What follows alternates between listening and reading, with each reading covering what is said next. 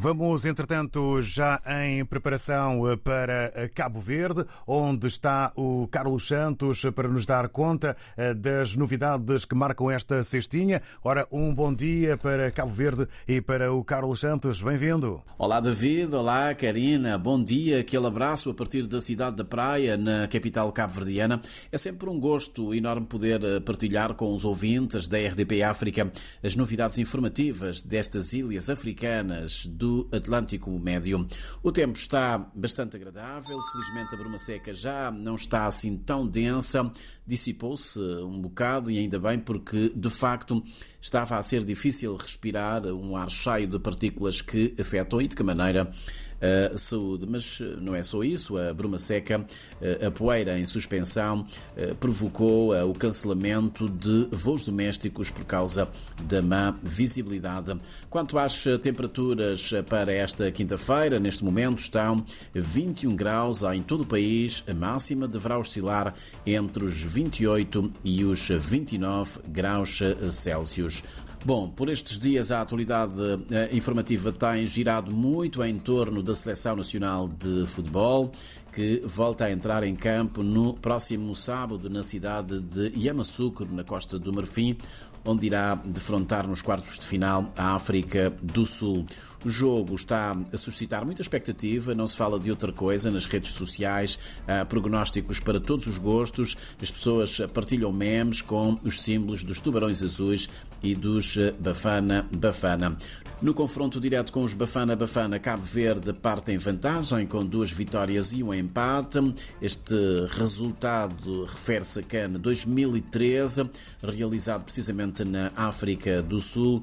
Os dois últimos embates aconteceram em 2017 e foram de qualificação africana para o Mundial 2018, realizado no Brasil e ganho pela Alemanha. Os cabo-verdianos acreditam que desta vez a seleção nacional vai mesmo passar para as meias finais. Esta é, de resto, a meta traçada pelo técnico Pedro Brito Bubista. A festa do futebol promete, então, e cá estaremos para levar até aos nossos ouvintes toda a euforia e a emoção que irão, com certeza, invadir todos os pontos deste arquipélago. David, dizer-vos que o Presidente da República desloca-se amanhã, sexta-feira, a costa eh, do eh, Marfim para eh, apoiar a seleção nacional no jogo dos quartos de final.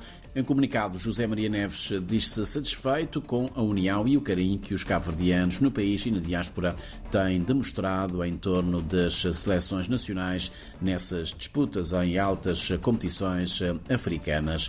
Outros assuntos que vão marcar a atualidade nesta quinta-feira e no que resta da semana, os combustíveis passam a ser vendidos a partir de hoje, dia 1 de fevereiro, com um aumento ligeiro de 2,93% é uma informação avançada pela Agência Reguladora Multissectorial da Economia.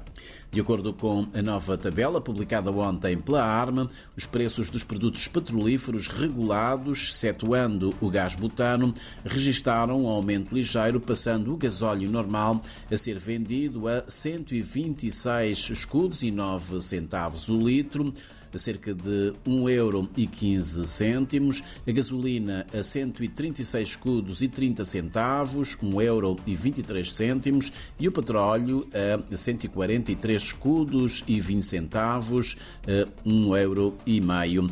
Os novos preços máximos de venda ao consumidor final devem vigorar até 29 de fevereiro de 2024. O Hospital Universitário Dr. Agostinho Neto vai contar a partir desta quinta-feira com novos membros no Conselho da Administração. Segundo uma nota de imprensa do Ministério da Saúde, o Governo nomeou novos membros para a equipa de gestão do maior hospital do arquipélago. A Ministra da Saúde, Filomena Gonçalves, irá conferir posse a Irondina Vaz Borges Spencer como primeiro vogal a desempenhar a função de diretora clínica, Dulce Inaida Varela da Silva, enfermeira superintendente e segundo vogal executivo, e uh, Mário Elísio Sena Semedo como quarto vogal não executivo. Termina amanhã, sexta-feira, aqui na cidade da Praia, a Conferência Internacional Narrativas de Raça e Escravidão nos Impérios Coloniais Europeus, abordagens interdisciplinares. O evento reúne mais de 30 investigadores nacionais e estrangeiros e, de acordo com a organização, a conferência é uma oportunidade para aprofundar o entendimento das complexas narrativas de raça e escravidão nos impérios coloniais europeus. E a terminar, hoje é Dia Nacional de Talaia Baixo, um dos géneros musicais típicos da Ilha do Fogo. A efeméride vai ser assinalada com a realização de um fórum intitulado Talaia Baixo, Património Cultural e Material dos Mosteiros. De acordo com uma nota de imprensa da autarquia, durante o fórum será anunciada a música eleita como Talaia Baixo, produzida em 2023 pelo júri do concurso. David e Karina, são estas as notas informativas eh, que tinha para eh, partilhar com os ouvintes da RDP África nesta manhã de quinta-feira. Da cidade da Praia, o nosso abraço de Morabeza e de Sabura, porque não, a toda a família de Lusofonia ligada na Rádio de Todos. Bom dia, até para a semana.